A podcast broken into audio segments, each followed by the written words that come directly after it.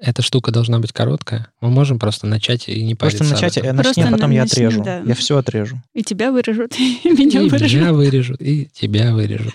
Это был People's Bay Production. И дискография Джанку. Иди к черту.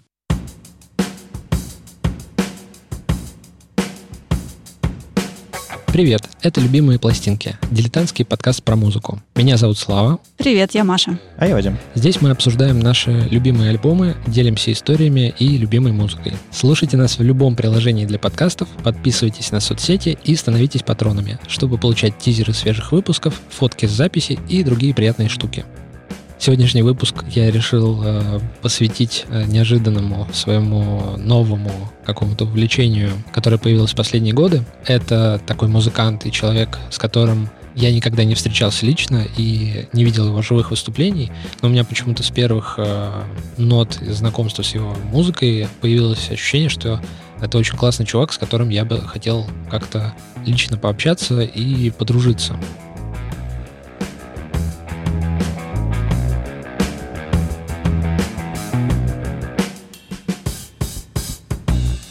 Принес Баха? Нет, я про американского артиста, которого зовут Тео Перриш. На самом деле я хотел спросить, у вас есть подобные какие-то ощущения, что вот какие-то музыканты внушают такое не то чтобы доверие, а вот интерес э, именно пообщаться? Где-то, не знаю, может сходить в э, бар, просто поговорить за жизнь. Маша, ты хочешь сказать что про Уилсона? Я не могу не упомянуть Уилсона, да, в каждом выпуске. На самом деле, мне как-то приснился сон, что Что Уилсон был в фанатеке, и ты тоже? Да, на, Серьезно? на самом деле нет, не Уилсон, а я очень люблю группу Анафима, и я познакомилась лично с а, Дэнни Кевана, одним из а, участников этой группы. Насколько лично? Мы обнялись немножко. Оу. После концерта в Авроре в Петербурге, не помню когда, по-моему, это было последнее выступление в Питере, ну, на этот момент. И это было очень волнительно.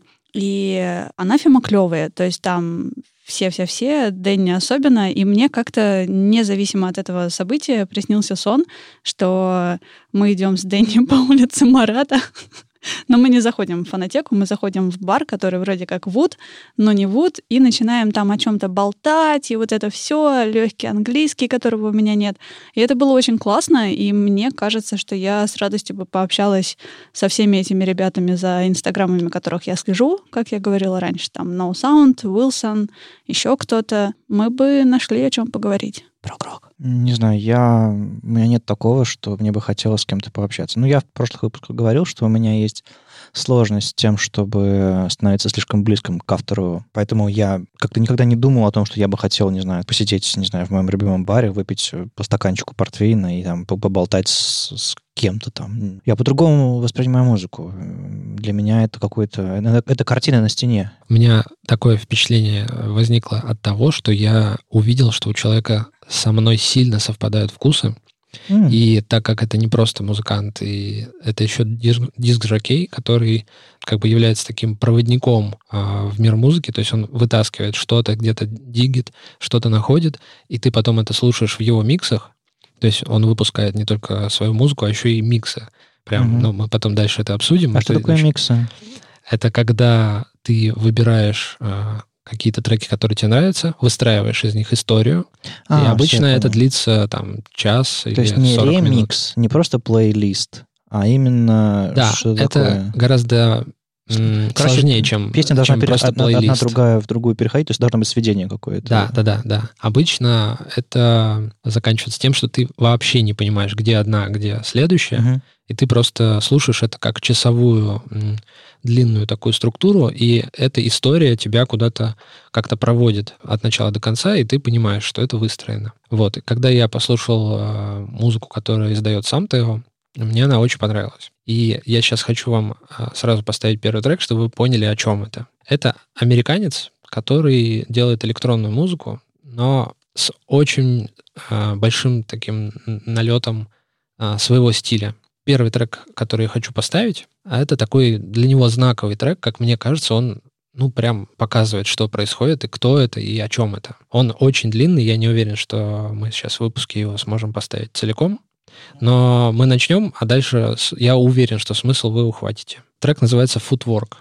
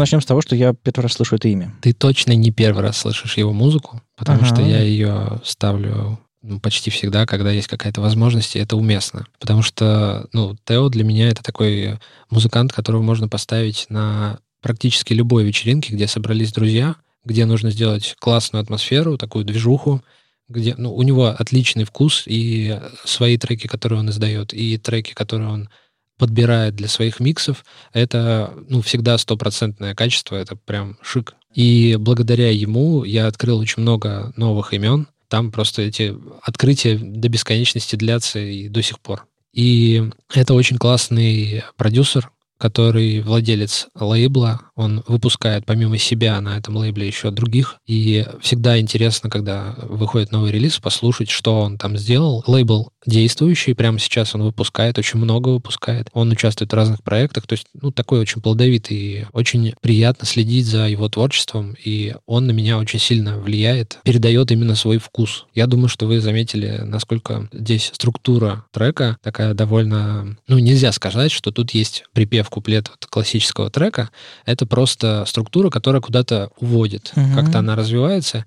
И э, вот эти мелкие изменения не- незаметные на первый взгляд, могут показаться, что, ну, как бы ничего не происходит. Но реально, если начать вслушиваться, там очень много слоев и очень много нюансов, которые не дают заскучать. Ты, ну, то есть, для примера, этот трек почти 12 минут, и мы прослушали только 4 прямо сейчас. Дальше там будут еще новые появляться новые герои, исчезать старые, что-то как-то Ну, развивается. вот оно мне напомнило как раз то, что делают э, диджеи. Они берут какую-то подкладочку, потом начинают на нее что-то делать. Берут Loop Station и начинают накладывать ну да, да, одно да, да, на да. То есть другое. это иногда они накладывают э, какие-то оригинальные композиции, иногда там миксуют, э, сводят разные пластинки, разные сэмплы, и ты просто крутят там питчем и делают какие-то разные интересные штуки. Ну, этот чувак, он, собственно, и есть диджей, просто, ну, у него есть несколько ипостасей. Вот в- эта его композиция, которую нельзя назвать песней,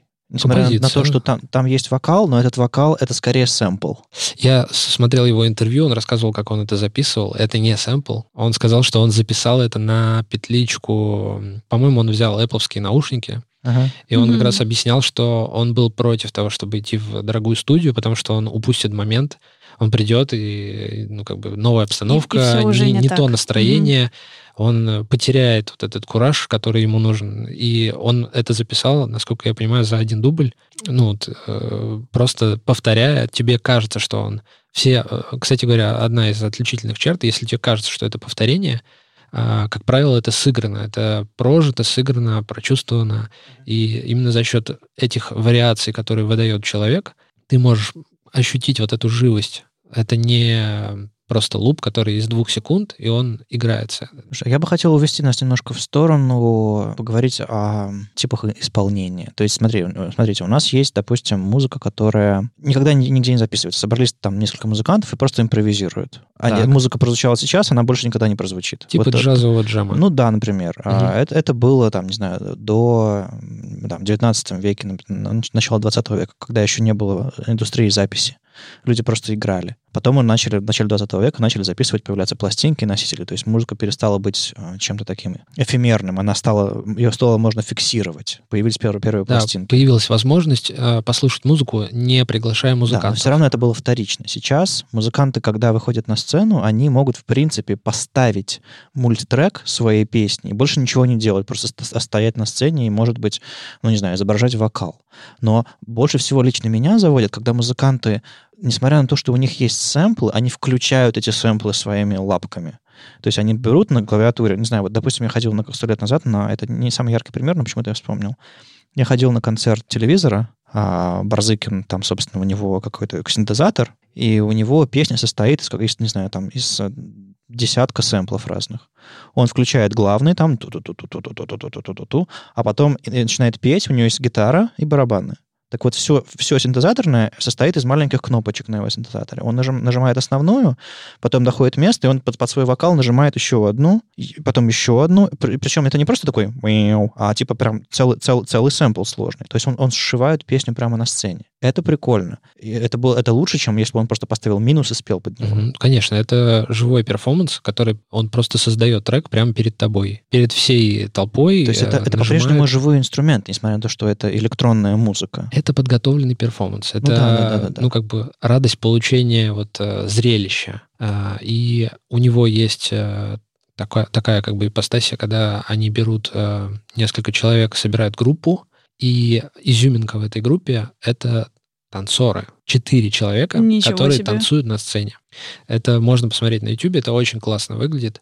И я хотел вот про это как раз э, поговорить подробнее. Мне кажется, что вот эта культура такого не то чтобы современного, не, не то чтобы уличного, но, в общем, какого-то танца, который более неформальный, чем классический танец, чем а, балет, чем какие-то вот академические вот эти проявления танца. То есть любая хореография, которая ну, ее язык не поворачивается назвать как-то по-другому. Это реально классная очень хореография, когда люди эм, с, ну, как бы они годами этим занимаются, они э, в своем деле э, как бы слишком далеко ушли, чтобы просто рядом люди подошли и начали танцевать так же.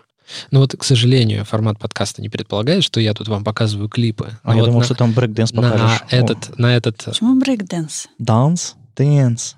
Но это в России он дэнс, а там у них брейк-данс. Ну, в общем, неважно. Э, Суть в том, что на этот э, footwork трек есть клип, где, вы не поверите, ребята танцуют футворк, потому что это также название такого уличного танца. А, я И- не знал. Просто вот пока мы слушали, я по- посмотрел. О, слушай, по-моему, я даже представляю, как это выглядит. Серьезно? Да. Это выглядит офигенно классно. Я рекомендую посмотреть в этот двух клип. Потому что если это ребята, которые ногами делают совершенно невообразимые вещи, Совершенно то, невообразимый, да. Не понял. Это... в общем, Ну, типа, ты это, ч- это посмотришь типа чечетки или что? Нет, это такое, Дедуля. такое странное движение, Эй! которое сложно описать, но очень легкое движение. Мне почему-то, вот если бы я описывал это, я бы это описывал как какие-то китайские боевые искусства, только, знаешь, такие, которые что-то там направить энергию противника против него самого и все такое. Вот эти вот легкие движения ногами, такие пасы, которые непонятно, ты как бы сейчас двигаешься вперед или назад, и вообще откуда, где у тебя центр тяжести, как ты это А, делаешь. Это... В общем, То обязательно есть, типа, основной клип. фокус движения это типа нижняя треть тела, и там вот все самое главное происходит. Руки тоже работают, но А. они определенным каким-то таким Типа как лунная образом- походка Джексона или что? Ты молодец, что ты вспомнил про Джексона. У меня тут вот э, в моих заметках Заготовочка. э, как раз, да, первый раз вот такие штуки я увидел, э, когда вышел триллер у Майкла Джексона. Это же был не просто альбом, это был мини-фильм, Мгм. где были танцы, где были, была вот эта вот ку- культура брейк-данса именно. Она там показана очень хорошо. Со времен вот триллера Майкла Джексона я что-то не припомню, чтобы это было как-то так еще где-то. И был такой момент еще, когда клипы в принципе перестали кому-то казаться интересным.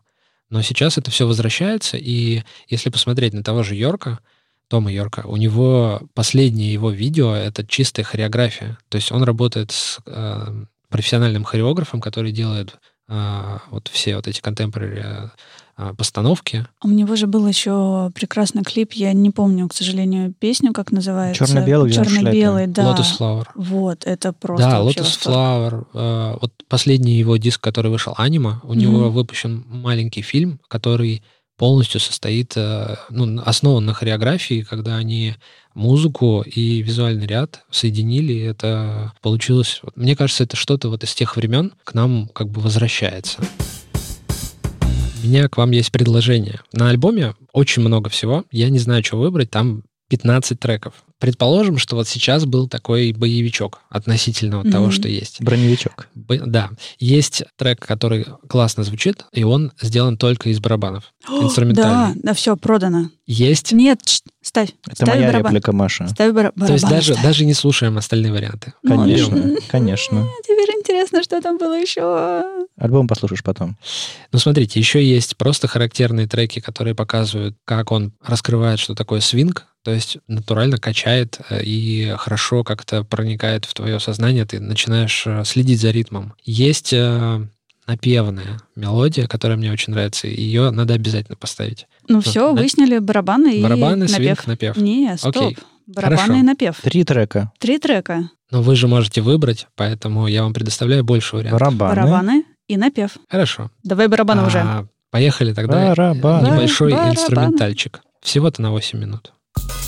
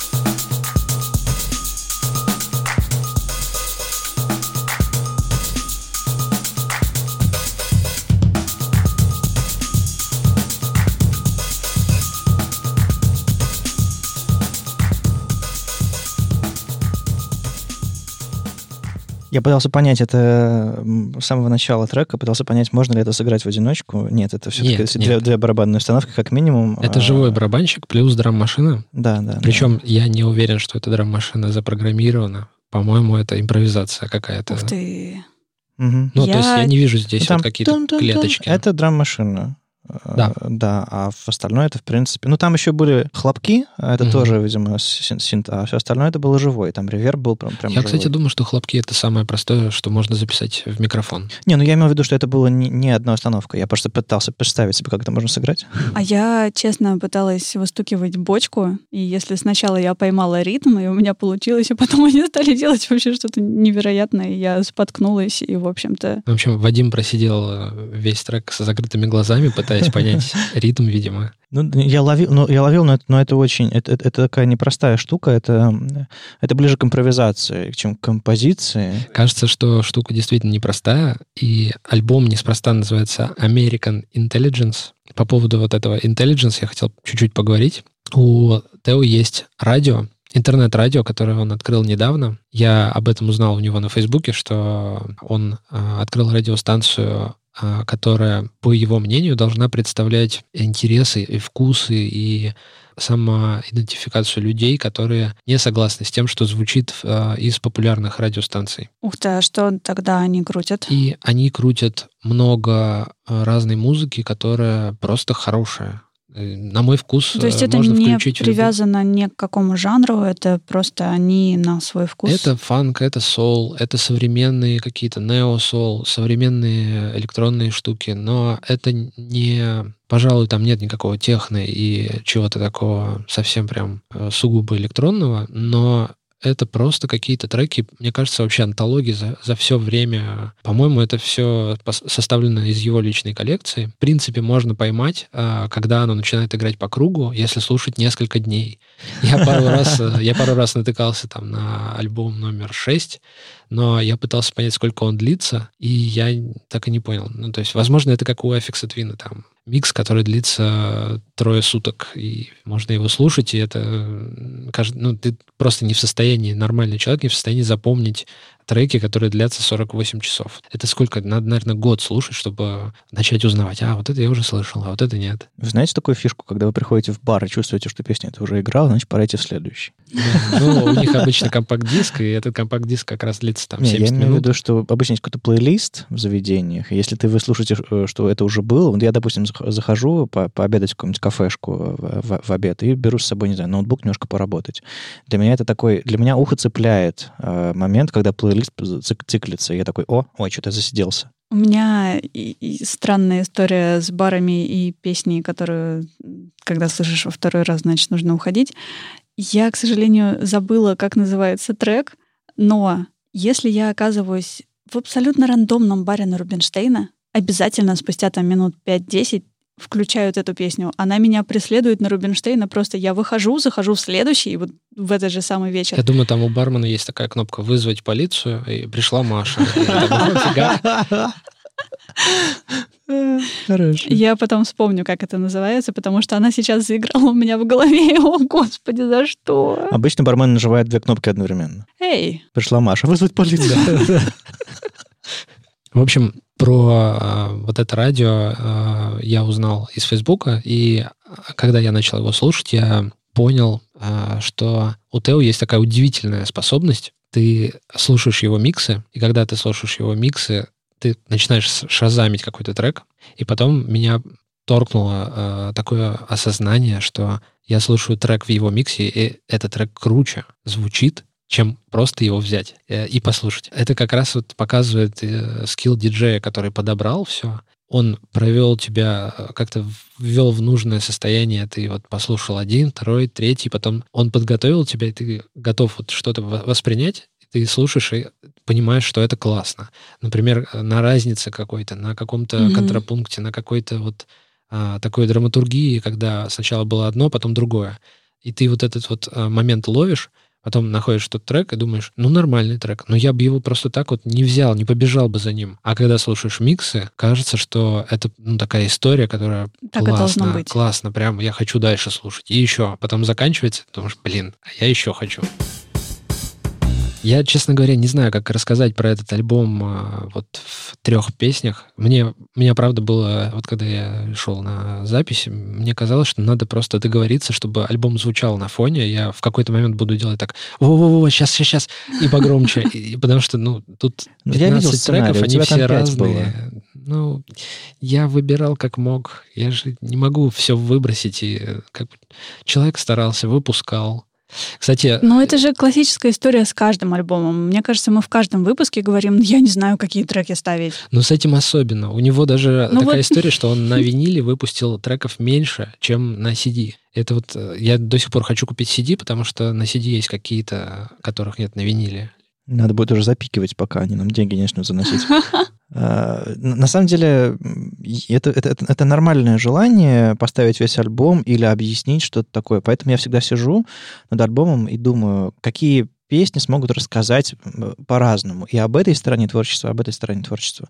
И это всегда очень сложно. Но почему не нужно, все ставить, почему не, нужно все играть? Мне кажется, что важная часть э, нашей вообще истории, которую мы тут играем, LP, это домашнее задание нашим слушателям, чтобы они взяли и послушали целиком. Мне, кстати, И- интересно, кто вообще ходил после какого-нибудь выпуска, находил этот альбом, жал на ссылку и слушал его целиком. Есть такие? В смысле, среди нас? Или среди Среди нас слушателей? есть, как минимум я. А мне ну, вот я интересно тоже слушаю. Я. Хрущан-то вообще не могу перестать слушать теперь. Да? Да. Ну все, добро пожаловать в клуб.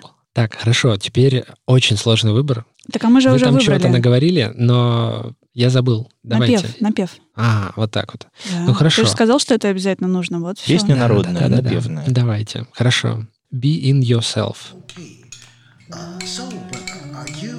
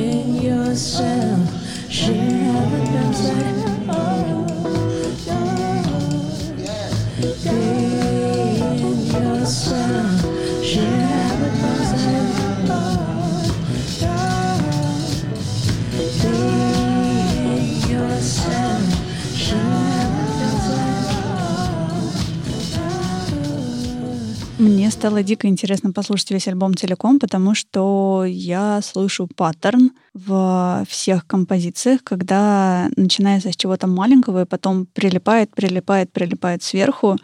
И вот то, что ты говорил, становится очень многослойным. И мне стало еще интересно, нет ли у него обратной ситуации, когда он начинает с кучи слоев и потом постепенно скатывается к чему-то одному. Ну, Это происходит обычно ближе к концу, Ну вот, да. потому что надо же как-то сводить эти треки. Люди в этом груве находятся, ты не можешь их бросить. Ты не можешь просто нажать стоп, сказать, все, вечеринка закончена. Нет. Ты должен сводить, а, ты должен обеспечить вот эту бесшовность, и э, ты должен как-то поддерживать вот этот уровень э, эйфории, интереса А, ну, и есть вовлеченности. Можно Вот нарисовать как картинку, работает. допустим, красивую, а можно нарисовать картинку так, чтобы она стыковалась сама с собой, и полу- получится паттерн. А Или нарисовать картинку, которая ну, максимально хорошо стыкуется с другими картинками. То есть Конечно. готова к продолжению. Да, имеет вот- разъем по бокам. Например, Мгм. предыдущий трек, а, он состоял только из ударных, хоть, хоть их там и было там много-много наворочено, но его можно подложить под другие, которые подходят Мгм. по скорости, подходят по... А как бы ты назвал музыку, которая готова к сэмпли... не к сэмплированию, а даже к сведению и так далее? Это, это специальный жанр? Люди специально понимают, зачем они это пишут и как они это будут использовать? Или... Они точно об этом думают, они понимают, как они это будут использовать. Я думаю, что просто есть люди, которые занимаются вот э, диджеингом, и они понимают, что в какой-то момент они захотят а, соединять вещи, компоновать. Они могут даже отрезать какие-то части, например, какие-то частоты убирать и э, добавлять эти частоты от другого трека. Переход будет не только за счет того, что ты один делаешь тише, другой громче, а за счет того, что один другой вымещает как бы по диапазону. Сначала он там начинается с цикающего Мгм. чего-то, а потом он занимает и бас тоже. То есть любые способы, которые тебе придут в голову, становятся твоим инструментом. То есть с плоским треком, без мультитрека все равно Конечно. можно делать. Конечно, у тебя же есть э, на микшере есть и, А, э, все, возможность подергать частоты, туда-сюда. О, я не знал, что есть такой способ сведения. сведения. Более того, на, обычно на диджейских пультах есть возможность вообще убрать, в- просто вот, с- как сказать, убить Полосу а, целиком? полностью, да, Ага. сделать так, чтобы ее практически не существовало. Ну, это уже издержки профессии, это просто инструмент того, а, ну, для того, а, чтобы направить аудиторию, заставить их а, веселиться, двигаться, чтобы у них не было ощущения, что они проводят какое-то время, чтобы они потерялись, растворились в музыке, чтобы у них вот эти все повседневности, которые у них в голове, они немножко их покинули хотя бы там на, на час, на два. Мне хочется иметь на- название А для- зачем? для того, чтобы мы слушали. Ну, чтобы можно было кому-то сказать. Типа, э, меня сбил э, грузовик зеленого цвета. Смотри, что, что ты говоришь? Э, Какие три факта ты говоришь? Что, типа, что это У тебя грузовик... какая-то очень сложная метафора для названия музыки. Не, ну смотри, это всегда хочется рассказать историю. Так вот, прежде чем ты кому-то что-то поставишь, ты можешь или, или нет возможности поставить, ты хочешь объяснить, что тебе понравилось. Вот я тут не- на днях слушал такую штуку, она вот такая и вот такая, что я буду говорить, что один трек такой, а второй ударный, а третий... Почему бы тебе не Певучий? сделать так? Сказать, что это очень классная музыка и включить ее. Это, имею в та- На самом деле так виду- сам Тео говорит, что музыка бывает хорошая и не очень, и как бы жанры тут ни при чем. Просто, наверное, надо сказать, что это человек, погруженный в такой бэкграунд. Во-первых, он американец. Во-вторых, он а, афроамериканец. В-третьих, он а, вырос в а, Детройте или Чикаго. Я забыл, кстати говоря, в каком городе он вырос, но он изначально, по-моему, из Чикаго, но сейчас он живет в Детройте, и это такой важный город для электронной музыки. Там родились жанры техно и э, хаус, но там люди любят вообще музыку, в принципе. Там очень много э, исполнителей, которые там в 80-х, 70-х и еще далее, там 60-х, они э, исполняли соул, фанк, и все это, по сути, он слышал в детстве. То есть ему сейчас, по-моему, около 50. Наверное, просто у него большой очень опыт, и этот весь опыт можно услышать в том, что он сам делает. Он его воспроизводит, культивирует и дальше куда-то направляет. Ну вот то, что ты рассказал... Я, можно я тебя перебью и скажу, что я нашла универсальный рецепт, как рассказать людям о музыке. Просто дай им ссылку на наш сайт. Это, кстати, хорошая тема, потому что я, правда, вот сейчас э, не понимаю, как вам объяснить э, за э, двумя-тремя тезисами. То, что у него на разных альбомах звучит немножко по-разному. Ты объяснил и- на самом деле. Я тебя спросил про жанр, и ты вместо того, чтобы назвать этот жанр, описал, откуда он идет. Откуда он идет, да. И это, мне этого достаточно, на самом деле. То есть я, у меня уже появилось что-то, и это всегда можно вплести как описательный. То есть, не знаю, вместо того, чтобы сказать, что грузовик зеленый, ты можешь сказать, грузовик э, выскочил с кустов, а я его не заметил. Ну, то есть, ну, то есть или, или цвета деревьев. Ну, у меня тоже так было. У меня м, вообще изначально я узнал про Тео Перриша от своего знакомого, который мне его поставил. Но, ну, просто как бы он слушает много электронной музыки, он мне его включил. Это было, ну, уже достаточно давно, я не, не очень хорошо помню, когда это было. Но ощущение было такое, что типа, а что это за музыка?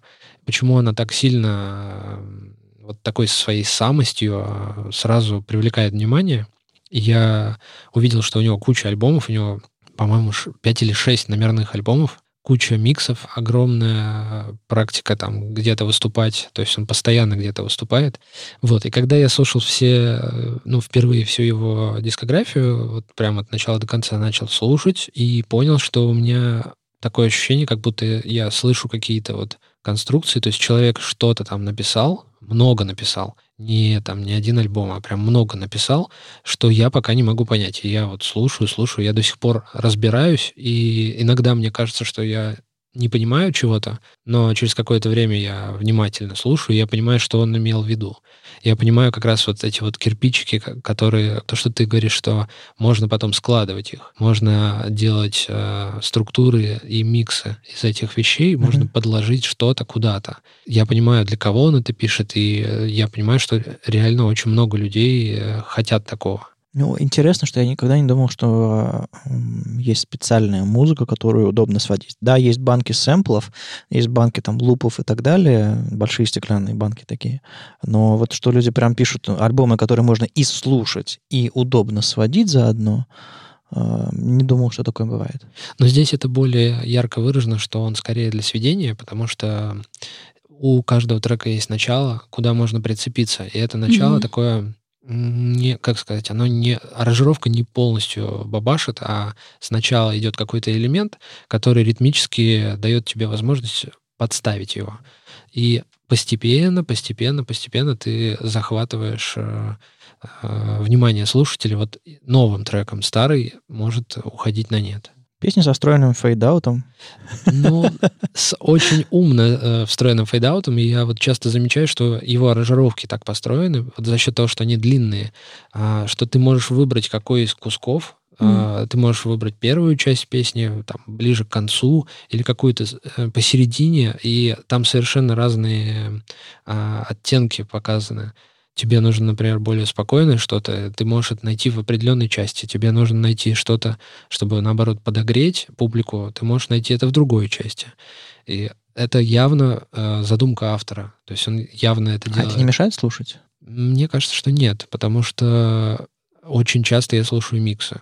И, наверное, э, если ты купишь пластинки, а, то рано или поздно тебе самому захочется по- поиграть с этим, а, свести, что-то сделать. Это не мешает, это в любом случае не может мешать. Мне кажется, нам нужен мастер-класс от Славы, как это все работает. Мы просто придем к тебе в гости, и ты будешь Ставить пластинки. ставить пластинки Не, ну мы видели, как Слава ставит пластинки.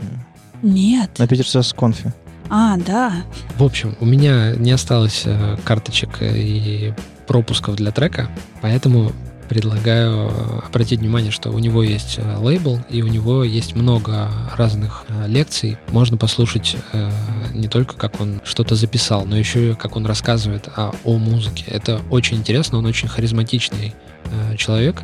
Он очень воодушевленно всегда рассказывает. Я вот когда у меня какое-то настроение, что мне хочется что-то сделать, но как-то что-то я подзавял, подзачах, у меня как-то глаз не горит, я могу включить его лекцию, я гарантированно зн- знаю, что я уйду оттуда мотивированным. Послушайте его радио, я уверен, что вы останетесь э, удивлены. Во-первых, там много того, о чем э, забыли, такие треки, которые очень классные, но они как-то запылились. И, в общем-то, это одна из э, сути диггера, человека, который выискивает что-то в магазинах.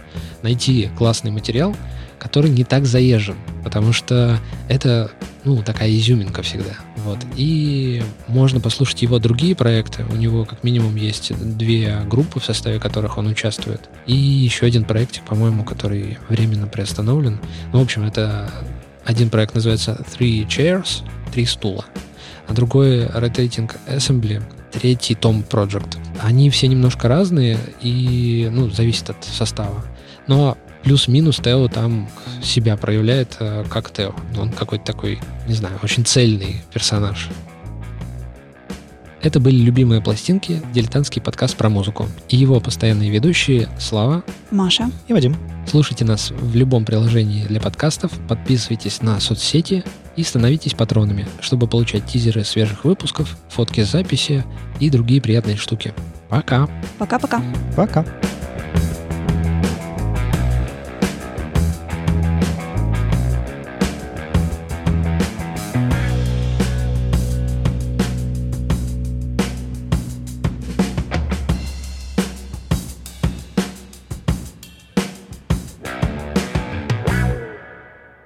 Я, кстати, вспомнила, как называется песня, которую включают для меня специально в баре. Она у меня в голове играет, вам не слышно? Нет. Сделай погромче. Да come on! Ну что? Ну, это песня Кого? 61 года. А, год, когда ты родилась? Да.